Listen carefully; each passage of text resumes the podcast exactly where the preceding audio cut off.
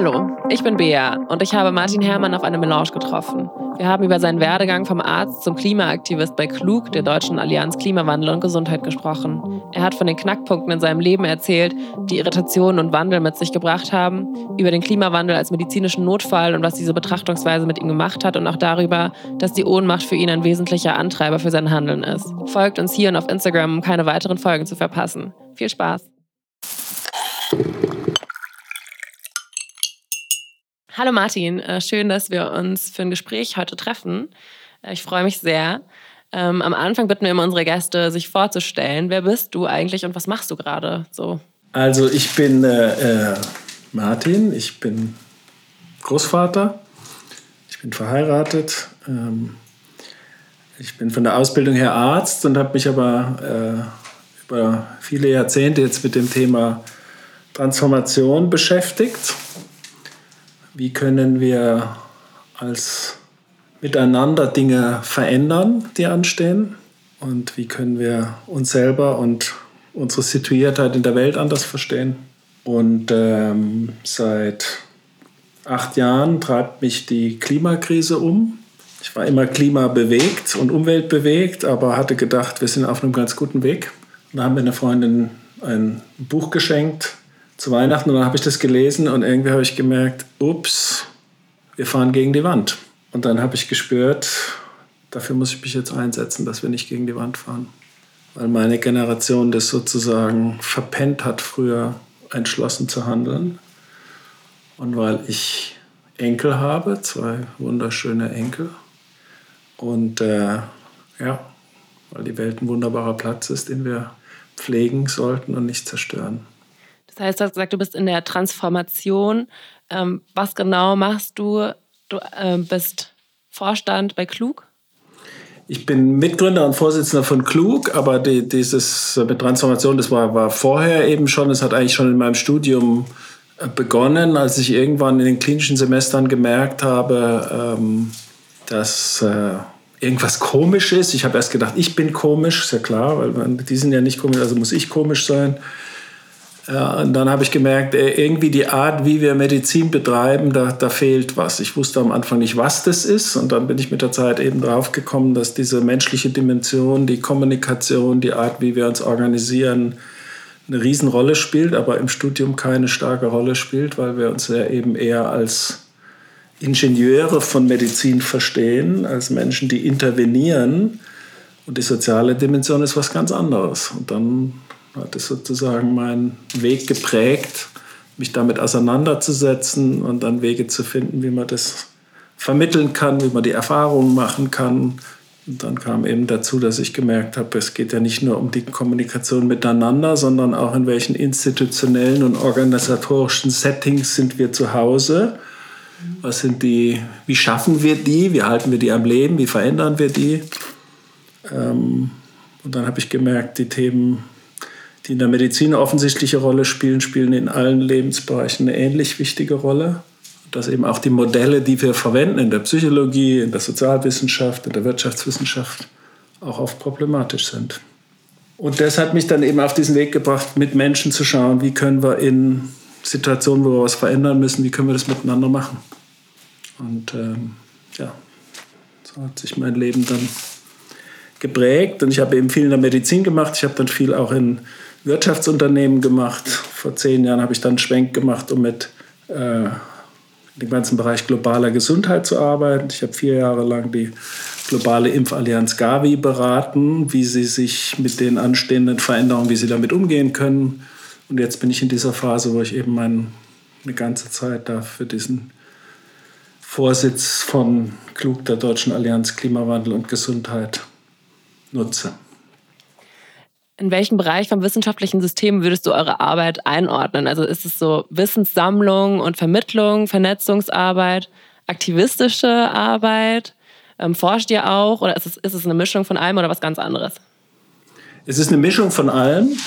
Also ähm, wir haben uns ja am Anfang genannt Deutsche Allianz Klimawandel und Gesundheit und haben nach relativ schneller Zeit gemerkt, dass es eben nicht nur um Klimawandel geht, sondern es geht um die ganzen Überschreitungen von planetaren Grenzen. Es geht darum, dass wir durch die Art, wie wir leben, äh, die Bewohnbarkeit unseres Planeten stören oder zerstören, was natürlich massivste Auswirkungen auf Gesundheit hat. Und deswegen ist auch dieser Begriff, der dann der entstanden ist in den letzten zehn Jahren von planetarer Gesundheit, Planetary Health, ist neben ein, ein, ein neuer wissenschaftlicher Rahmen, der aber für alle Disziplinen eine Relevanz hat. Eben nicht nur für die Medizin, sondern auch für Jura und auch für Wirtschaftswissenschaft und Sozialwissenschaft. Und all das, was du beschrieben hast, da ist Aktivismus mit drin, da ist natürlich äh, Grundlagenforschung mit drin, da ist Umsetzungsforschung mit drin, da ist Transformationsforschung mit drin, da ist Interdisziplinarität und Transdisziplinarität mit drin. Also richtig schön alle Dimensionen, weil wir reden von der Notwendigkeit einer großen Transformation, also praktisch die, viele Grundlagen neu zu denken und uns eben aus den fossilen Brennstoffen zu befreien und aus dieser Benutzung und Fernnutzung von Naturressourcen rauszubewegen. Ähm, und das, da brauchen wir alle Disziplinen. Wir brauchen besonders das, wenn es darum geht, vorhandenes Wissen schnell in die Umsetzung miteinander zu bringen. Äh, uns, fehlt nicht, uns fehlen keine Evidenzen, uns fehlen Umsetzungen von evidenzbasierten Empfehlungen. Du hast ja eben schon erzählt, dass du Medizin studiert hast. Ähm, ich finde es super spannend äh, zu sehen, äh, wo du jetzt bist, in welchem Bereich du jetzt arbeitest. Weil wenn jemand erzählt, dass er Medizin studiert, dann ist es natürlich irgendwie für die Leute logisch, dass, dass die Person dann Arzt oder Ärztin wird. Du hast aber erzählt, dass ein Buch, ähm, was du geschenkt bekommen hast, für dich vielleicht so eine Art Wendepunkt war, äh, dass du dann dich mehr in Richtung Klimakrise ähm, hast angefangen zu informieren. Gab es vielleicht rückblickend noch andere Wendepunkte, die dein Leben verändert haben, so in Richtung erstmal eben Beratung, aber auch ja ähm, in, in die Richtung, die, an der du jetzt bist? Also es gibt viele Wendepunkte. Ich meine, den einen hatte ich schon beschrieben im Studium, als ich erst ge gedacht habe, eben ich bin falsch und dann habe ich gemerkt, ja. da ist in der Medizin was falsch und daraus hat sich dann ein Weg entwickelt. Ähm, es war sicher auch, als ich das verstanden habe mit der Klimakrise, da habe ich diesen Zusammenhang zu Gesundheit noch nicht so gesehen. Das hat ein paar Jahre gedauert. Und es ist auch sehr interessant, dass eben insgesamt in der Klimabewegung diese Bedeutung von der Gesundheitsdimension bis vor kurzem auch weltweit vernachlässigt wurde. Und auch der Gesundheitssektor weltweit hat es erst sehr spät mit aufgenommen und eigentlich erst jetzt die letzten drei, vier Jahre merkt man, dass das zu einem zentralen Thema wird. Ähm, von daher war das dann nochmal so ein eigener Kipppunkt zu sehen, aha, weil ich war dann, als ich gewusst habe, ich will da jetzt was machen, war ich zwei, drei Jahre auf der Suche und dann habe ich gemerkt, oh, das könnte es ja sein. Und dann war ich eben bei der Gründung dabei und äh, das war sicher ein wichtiger Schlüssel auch zu sehen, dass so die verschiedenen Lebensphasen sich jetzt neu zu, sozusagen sortieren. Also dass ich weggegangen bin aus der Medizin. Jetzt komme ich zurück dazu, aber ohne dass ich vorher drin gewesen wäre, könnte ich die Arbeit von heute nicht machen. Ähm, und, und, und auch bis zu der Überzeugung, dass ich halt denke, wenn man diese gesundheitliche Perspektive nicht hat, dann kann man nicht die Menschen so erreichen wie durch diese Erzählungen, die eben mit Gesundheit und gutem Leben eigentlich zusammenhängen. Also dass das ein essentieller ist nicht die einzig wichtige, aber es ist eine Schlüsselperspektive, weil es auch klar ist, dass Gesundheit in alle Lebensbereiche hineinwirkt. Und äh, ja. Ja, auf den ersten Blick, finde ich, äh, denken sich wahrscheinlich auch viele Leute, was hat Medizin eigentlich mit dem Klimawandel zu tun? Aber es ist sehr logisch, dass, äh, dass die Klimakrise Auswirkungen auf unsere Gesundheit haben. Und wenn du sagst, dass, das, ähm, dass es irgendwie seit vier, fünf Jahren äh, sich so ein bisschen verändert, ähm, dass die Themen auch zusammen gedacht werden, ist es weltweit so oder ist es in Deutschland so ein Trend? Was würdest du sagen? Das ist schon weltweit ein Trend, aber auch natürlich auch die Vernetzungen da sind, weil die Wissenschaft ganz klar ist seit 10, 15 Jahren, äh, der Lancet ist die wichtigste äh, Mediziner- oder Gesundheitszeitschrift der Welt, kann man glaube ich sagen, ähm, macht jedes Jahr einen Bericht dazu. Also die Wissenschaft ist ganz eindeutig und natürlich äh, sind wir alle, die, die im Gesundheitsbereich ausgebildet werden, haben auch eine Wissenschaftsfundierung und es ist jetzt einfach eine Frage, wie schnell ist der Stand der Wissenschaft auch so verbreitet, dass Leute es dann in ihre Praxis umsetzen. Und äh, wenn man einmal mit einem Gesundheitsberuf ein bisschen mehr Zeit hatte, das zu bereden, dann versteht das fast jeder ganz schnell, weil es so eindeutig ist. Ja, also es ist eben äh, eindeutig die Zusammenhänge, dass wir äh, die Art, wie wir uns ernähren, macht uns krank und sie macht den Planeten krank. Das können wir ja ändern. Ja. Die Art, wie wir uns bewegen und auch zu wenig selber körperlich bewegen, macht uns krank und macht den Planeten krank. Die Benutzung von fossilen Brennstoffen als Hauptenergieform zerstört den Planeten und zerstört uns selber. Ja. Also so, das sind ganz viele Sachen, diese, diese permanente Beschleunigung und alles haben und machen zu müssen, ist schlecht für unsere Psyche. Und äh, äh, gleichzeitig wirkt es dann wieder zurück, weil wir merken, wir sind jetzt in einer Blockade drin, die nach vorne hin haben wir keine guten Horizonte und das macht uns auch wieder krank. Also man hat ganz viele Sachen, wo das zusammenkommt und wenn man es eben einmal gesehen hat, dann kann man es nicht mehr nicht sehen. Das ist ungefähr so, wenn man junge Familie ist und dann äh, wird die Frau schwanger, ja, dann sieht man überall Kinderwegen und Babys und so. Und das ist, also es ist so, es ist so offensichtlich, dass wir einfach, ähm, dass es zentral ist für unsere Art zu leben und natürlich auch Medizin zu betreiben. Und was sind so Themen, die über die menschliche Gesundheit hinausgehen, wenn, wenn du an äh, den Klimawandel und Medizin denkst? Gibt es da auch noch andere, andere Themen, die super wichtig sind? Das verstehe ich jetzt nicht so richtig, die Frage. Naja, also was, was ihr als Ärztinnen und Ärzte dazu beitragen könnt, dass sich zum Beispiel in der Gesellschaft halt einfach was an Denken, am, am Denken über die Klimakrise verändert.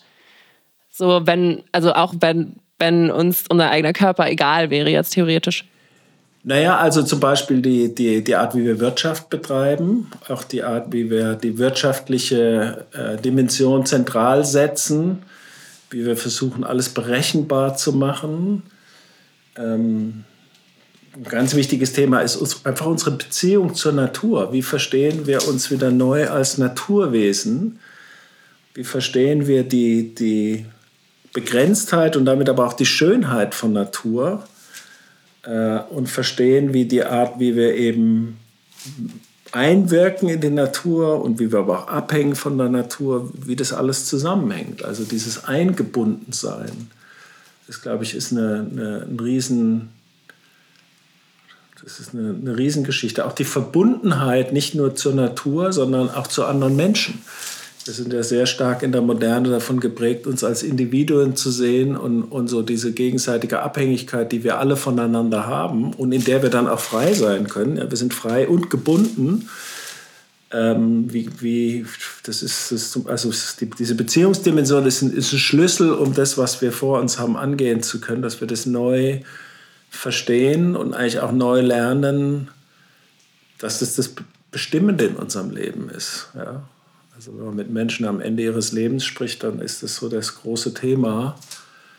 Ähm, und auch das Bedauern, dass sie oft den Beziehungsdimensionen nicht genügend Platz gegeben haben. Und oft auch der Beziehung zur Natur. Hm. Das haben wir an der Uni in, äh, in der Umweltpsychologie auch gelernt, dass ähm, was eigentlich logisch ist, dass, äh, dass der Besuch von der Natur, von der natürlichen Umgebung super gesund ist für den Menschen ähm, aber wir machen es dann doch irgendwie zu selten, vor allem Leute, die in der Stadt wohnen. Was hältst du denn von so Naturkinos? Es gibt ja mittlerweile auch so 360 Grad Naturkinos. Ich finde das so ein bisschen skurril. Ist es dann eine Animation von. von ja, ich glaube, es ist voll. Du setzt dich dann ins Kino und schaust dann irgendwie einen Wald an oder so. Kennst du nicht? Also, nee, das kenne ich jetzt nicht. Ich bin schon ein Freund davon, einfach, einfach, äh, rauszugehen. Äh, einfach rauszugehen. Und natürlich ist es so, auch wenn man, wenn man zusammen rausgeht oder wenn, wenn ein Mensch, wenn man wieder mehr rausgeht oder so, dann tut es einem sofort gut. Und äh, ja, und es ist eben nicht, aber es geht gar nicht darum, so dieses, dass, dass man alles gesehen haben muss und hier ein Foto und das und das. Mhm.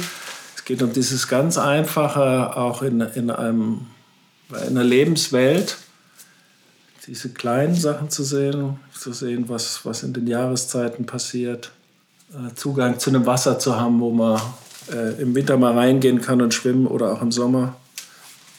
Das sind diese ganz, ganz einfachen Dinge. Ja, das Wunder der Natur. und würdest du sagen, ihr Ärzte und Ärztinnen habt so eine besondere Verantwortung, was so öffentliche Meinungsbildung vielleicht auch angeht? Oder ist das jetzt zu weit gegriffen? Ich glaube nicht, dass das zu weit gegriffen ist. Da gibt es sozialwissenschaftliche Untersuchungen über die Reputation von verschiedenen Berufsgruppen und da sind die Gesundheitsberufe ganz oben vom, vom Vertrauen und von der Reputation, also von Vertrauenswürdigkeit. Es ist sehr wichtig, dass es nicht um uns Ärzte und Ärztinnen geht, sondern es geht um alle Gesundheitsberufe. Mhm. Also ob jetzt äh, Angestellte in der Praxis oder Diätassistentin oder Physiotherapeutin oder Psychotherapeutin. Wir haben alle sozusagen mit Menschen in existenziellen Situationen zu tun und auch manchmal alle äh, Situationen, wo wir Menschen treffen, die wir sonst nie treffen würden, aber oft in einer auch ganz dichten Gesprächssituation. Und wenn wir da eine ganz klare Haltung dazu haben und die Verantwortung wahrnehmen, die wir ja schon haben und das auch ausdrücken Menschen gegenüber, dann hat es eine große Wirkung. Und es ist eben medizinisch gesprochen ja so, dass wir eine, eine, globale Notsituation haben. Es ist ein Notfall oder es ist eine schwerste Bedrohung oder es ist eine schwerste Erkrankung. Und es ist jedem klar, dass wir heute äh, eigentlich erwarten, wenn eine schwere Situation da ist, dass Gesundheitsberufe da auch klar genug drüber sprechen. Nicht erschreckend, aber doch klar. Und dann ist es eben, wenn so eine Situation da ist, dann sind Menschen eben auch bereit, das, das was jetzt ansteht, auch wenn es was Schweres ist, weil das Leben bedroht ist, diese Wege zu gehen. Ja? Also zum Beispiel eine Chemo zu machen oder sich anders zu ernähren oder eine Operation durchzustehen oder schwerste, keine Ahnung, Physiotherapien zu machen oder so, wo sie drei Stunden am Tag irgendwelche Übungen machen. Man macht alle möglichen Sachen dafür, dass man wieder gesund wird. Oder man macht auch alles Mögliche für die Menschen, die einem die Liebsten sind. Ja. Ähm, und das, diese Vermittlung von einer existenziellen Situation, das können, glaube ich, Gesundheitsberufe so gut wie keine anderen, weil das Teil unseres Repertoires ist. Das heißt nicht, dass wir es perfekt können, aber viele in der Politik und in der Wirtschaft haben Angst, über existenzielle Situationen im Kontakt zu sein und in Beziehung. Ich habe im Buch äh, Der Sprung über den Abgrund gelesen, dass ihr vor der Charité am Anfang eine Mahnwache gemacht habt, wo ihr auch die Erdkugel auf so einem Notfallbett äh, quasi präsentiert habt. Kannst du darüber so ein bisschen erzählen, wie war die Aktion? Wie war da so die Kommunikation mit den Leuten, die vorbeigekommen sind und wie seid ihr überhaupt auf die Idee gekommen? Also das war eben in der Anfangsphase, so ungefähr ein Jahr nachdem wir das gegründet hatten, waren wir am Überlegen, über Vorträge, über Bildung, über Vernetzung, was können wir noch machen? Und dann äh, kam eben diese Idee von Mahnwachen, die, die gibt es ja schon, schon lange. Ähm, und dann kam eben die Idee mit diesem, mit diesem Notfallbild, also Mutter Erde auf der Intensivstation. Und dann haben wir eben gesagt, gut, wir probieren das jetzt mal aus. Wir wollten es erst in vier Städten machen, das haben wir aber nicht hingekriegt. Dann haben wir das eben vor der Charité fünf Tage und vier Nächte da aufgebaut. Hat ihr da auch Tag und Nacht dann? Tag und Nacht. Es war einfach auch so diese Haltung zu sagen, äh, wir gehen jetzt in, diese, in dieses äh, Performance, in dieses Bild hinein und leben das. Und ähm, das hat unsere, die Erzählung sozusagen, wie wir darüber sprechen, verändert. Und ich habe auch gemerkt, wenn ich da den weißen Kittel anziehe und mich da hinstelle vor diesen vor dieses Intensivstation und dann mit Menschen spreche, bin ich ein anderer. Ähm, und das Interessante war, dass wir gar nicht so viele Reaktionen hatten. Wir haben zum Beispiel auch äh, eine Pressekonferenz gemacht, da ist niemand gekommen, obwohl wir Bundestagsabgeordnete und alle dabei hatten. Also es war auf einer Ebene war es ein, also ein wirklicher Misserfolg. Ähm, auf der anderen Seite war es ein riesiger Erfolg, weil sich unsere Art zu denken und die Sachen zu sehen verändert haben und auch dieses Bild immer weiter verwendet worden von vielen Menschen. Ich habe äh, direkt nach dem Wochenende dann das erste Mal Harald Lesch getroffen, mit dem ich inzwischen sehr gut befreundet bin und habe erzählt von dieser Situation und er hat praktisch nach einer Minute gesagt, genau das brauchen wir. Das ist ein Bild, was es noch nicht gibt und die Erzählung gibt es noch nicht. Und das gilt auch heute. Also wir hatten letzte Woche zum Beispiel ein Gespräch mit der letzten Generation und da würde ich sagen, ich bin nicht, stimme nicht überein mit allem, was Sie daraus folgern, aus dem, was Ihre und unsere Diagnose ist, nämlich dass es einfach eine extreme Dringlichkeit ist, die in großen Teilen noch nicht wahrgenommen wird. Ähm, bei dem, was man jetzt damit macht und wie man damit umgeht, da glaube ich, dass es unterschiedliche Dinge braucht. Wir sehen das ein bisschen anders, aber, aber so diese Einschätzung von, das ist eine existenzielle Bedrohung Und wenn du die nicht hast, dann handelst du falsch. Und das ist auch wieder das Bild aus der Medizin völlig klar. Wenn ich eben sage, das ist eine Grippe oder eine, leichte Grippe und so, versus das ist eine schwerste Entzündung, die zu einer Sepsis führen kann, hast du eine ganz andere Situation und musst ganz anders handeln. Und da sind wir eben in der Gesamteinschätzung in, in unserer Gesellschaft noch nicht klar genug miteinander, wo wir stehen, was heute schon klar ist. Und deswegen haben wir auch die Problematik sozusagen nach vorne hin gemeinsam zu handeln. Mhm. Also das heißt, das Framing des Klimawandels als medizinischen Notfall ist für euch so in der Idee der Mahnwache ein bisschen entstanden? Es ist dort oder? stärker geworden. Es ist ein Unterschied, ob du das sozusagen als Geschichte erzählst oder ob du es verkörperst. Ja. Also auch, ich habe das auch gemerkt, wenn wir dann mit anderen Menschen, wenn wir die mitgenommen haben zu Mahnwachen, äh, wenn ich dich jetzt mitnehmen würde und du würdest den Kittel anziehen und du schiebst dann einen Rollstuhl mit einer Erde drauf und gehst durch mhm. eine Stadt, verändert dich diese zehn Minuten, ja, weil du, indem du das machst, exponierst du dich. Äh, und das verändert was. Und das ist so, ja, deswegen sind ja auch Demonstrationen oder Mahnaktionen was sehr, sehr wichtig ist, wenn man da dann noch reinbringt. Das ist dann etwas, was meine Frau, was Ariane mit reingebracht hat, die ist eben Künstlerin und macht auch Sachen mit Performance. Und das, mit welcher Haltung mache ich das? Äh, dann dann äh, verändert es was. Und ich habe auch das Gefühl, wenn ich einen Vortrag halte, und da bin ich jetzt, habe ich mal keinen weißen Kittel, kein, aber das hat trotzdem, irgendwie ist es mit verkörpert, dass ich auch jemand bin, der auf die Straße gegangen bin und sich da hinstellt und das über viele Stunden. Das ist irgendwas, also das kennst du ja auch, wenn dann, du, du spürst irgendwas bei jemandem, der Vortrag hält. Ja? Ist das, ist, wer ist das? Also der sagt es nicht, aber da ist irgendwas, wo du mehr zuhörst oder weniger. Und ich habe das Gefühl, dass auch da, dadurch, dass das Bild uns begleitet, ähm, und, und sie weiterentwickelt, dass das auch was mit unserer Bewegung oder mit Klug zu tun hat. Also nur ein Beispiel, wir werden jetzt am 14. Juni in Deutschland zum ersten Mal einen bundesweiten Hitzeaktionstag machen. Hitze ist die größte Bedrohung schon heute, also wo viele tausende Menschen bei, der Hitze, bei Hitzewellen in Deutschland pro Jahr sterben. Und da überlegen wir, äh, so mit einem Bild zu arbeiten, wo eben in einer Stadt sich Hunderte von Menschen auf die Straße legen, vielleicht sogar in weißen Kitteln, das müssen wir alles noch schauen, also nicht, in, nicht weiß gekleidet, um zu verkörpern die Hunderten von Toten, die in dieser Stadt in den letzten Jahren verstorben sind an Hitze und sie sind still gestorben, weil es kein lautes Sterben ist. Es macht keine lauten Bilder, es sind leise Bilder. Ähm, weiß nicht, ob uns das jetzt gelingt, aber das ist, wir denken immer neben dem, wir machen wissenschaftliche Untersuchungen, holen die besten Wissenschaftler, was sind die Mahnaktionen, wie sprechen wir drüber, ja, wie, wie transportieren wir die, die Dringlichkeit miteinander. Hast du Hoffnung, dass wir es schaffen können, diese Welt zu erhalten oder also so wie sie, wir sie kennen? Oder diese ganzen Bilder machen ja eigentlich eher Angst. Also sie machen Angst, aber die Angst ist ja berechtigt für das, wo wir stehen. Ja, also nochmal das Bild von einer schweren Erkrankung. Es ist ja wichtig, sozusagen sich dem zu stellen, was ist. Und die Bedrohung ist groß. Ich habe sehr viel Hoffnung, dass uns gelingt, äh, Wege zu finden, mit den nicht, schon nicht mehr vermeidbaren Auswirkungen umzugehen und dass wir noch verhindern können, dass noch Schlimmeres passiert. Äh, ich habe eine große Hoffnung, dass eben wenn viele Menschen sozusagen, wenn, wenn der Groschen gefallen ist, dann kannst du ja nicht mehr nicht hinschauen.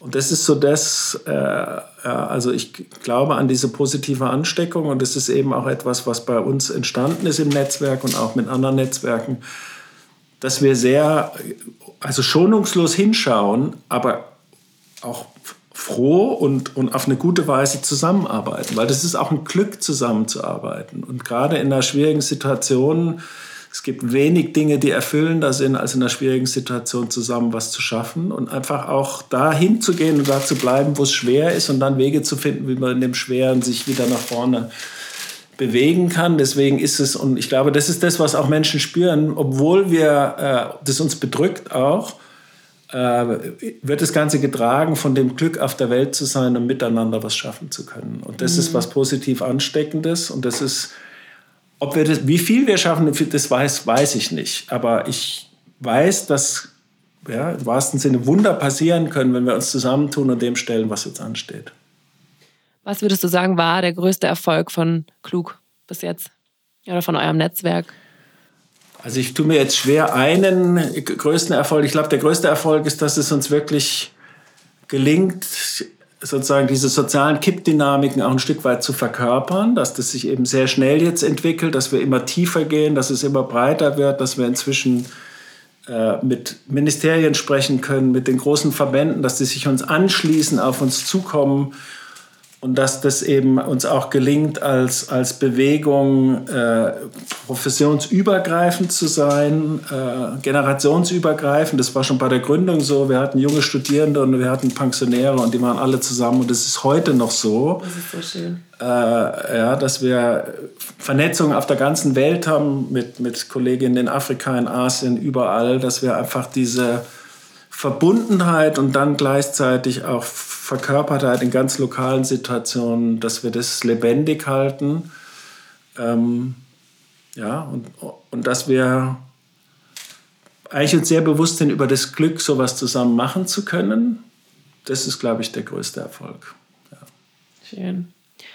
Was sagst du denn zu Menschen, die die Hoffnung verloren haben und die sagen, so, jedes, jedes Leben hat irgendwann mal ein Ende und die Menschheit hat sicherlich auch irgendwann mal ein Ende.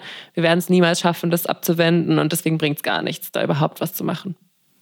Also ich weiß nicht so genau, was ich sage. Ich, das hängt ja immer von den Menschen ab, dem ich begegne. Und, und wenn ich äh, was spüre, dann je nachdem, was ich spüre, mache ich was ganz anderes. Ja? Also Hoffnungslosigkeit und Ohnmacht gehört unbedingt dazu.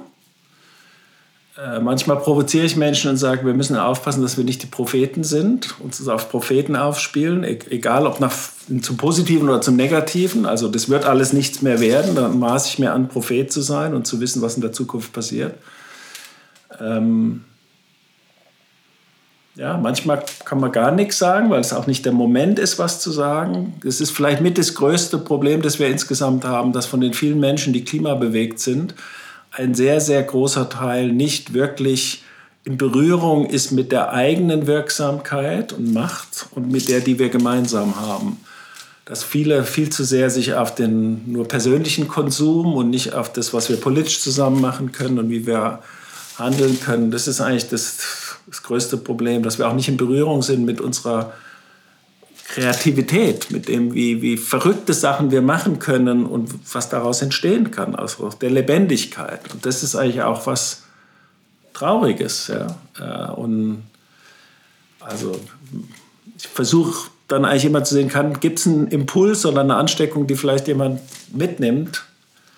Ähm, aber das ist, glaube ich, die größte Aufgabe. Es ist nicht die Leugner zu überzeugen, sondern Menschen mehr wieder in Berührung zu bringen damit, wie begabt wir sind zu handeln. Also ja, kleine Kinder, wie, wie kreativ wir sind, was für einen Spaß wir dran haben, wenn was passiert, was funktioniert und so. Und, ähm, ja.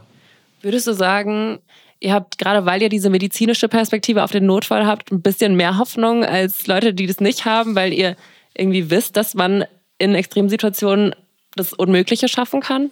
Na, das kann ich nicht sagen. Es ist ja eher auch die Frage, was ist es, dass wir bis vor wenigen Jahren sozusagen als Gesundheitssektor zu so einem Riesenthema geschlafen haben und auch, dass die, auch der Rest der Gesellschaft auch diese, diese zentrale Bedeutung von der Gesundheit nicht gesehen haben. Ja, das, ist, das ist mehr ein Rätsel ich glaube, das, das mit dem, mit der, was wir positiv was zusammen machen können, das hat, hat das mit Medizin oder nicht Medizin gar nicht so viel zu okay. tun. Am, am Ende kann auch jeder, ist auch ganz wichtig, in, egal in welchem Setting er ist, äh, kann potenziell den, einen entscheidenden Unterschied machen. Ja, also das ist, ich glaube, wir haben das Privileg, eben mit vielen Menschen in existenziellen Situationen zusammen zu sein. Deswegen haben wir auch eine besondere Verantwortung.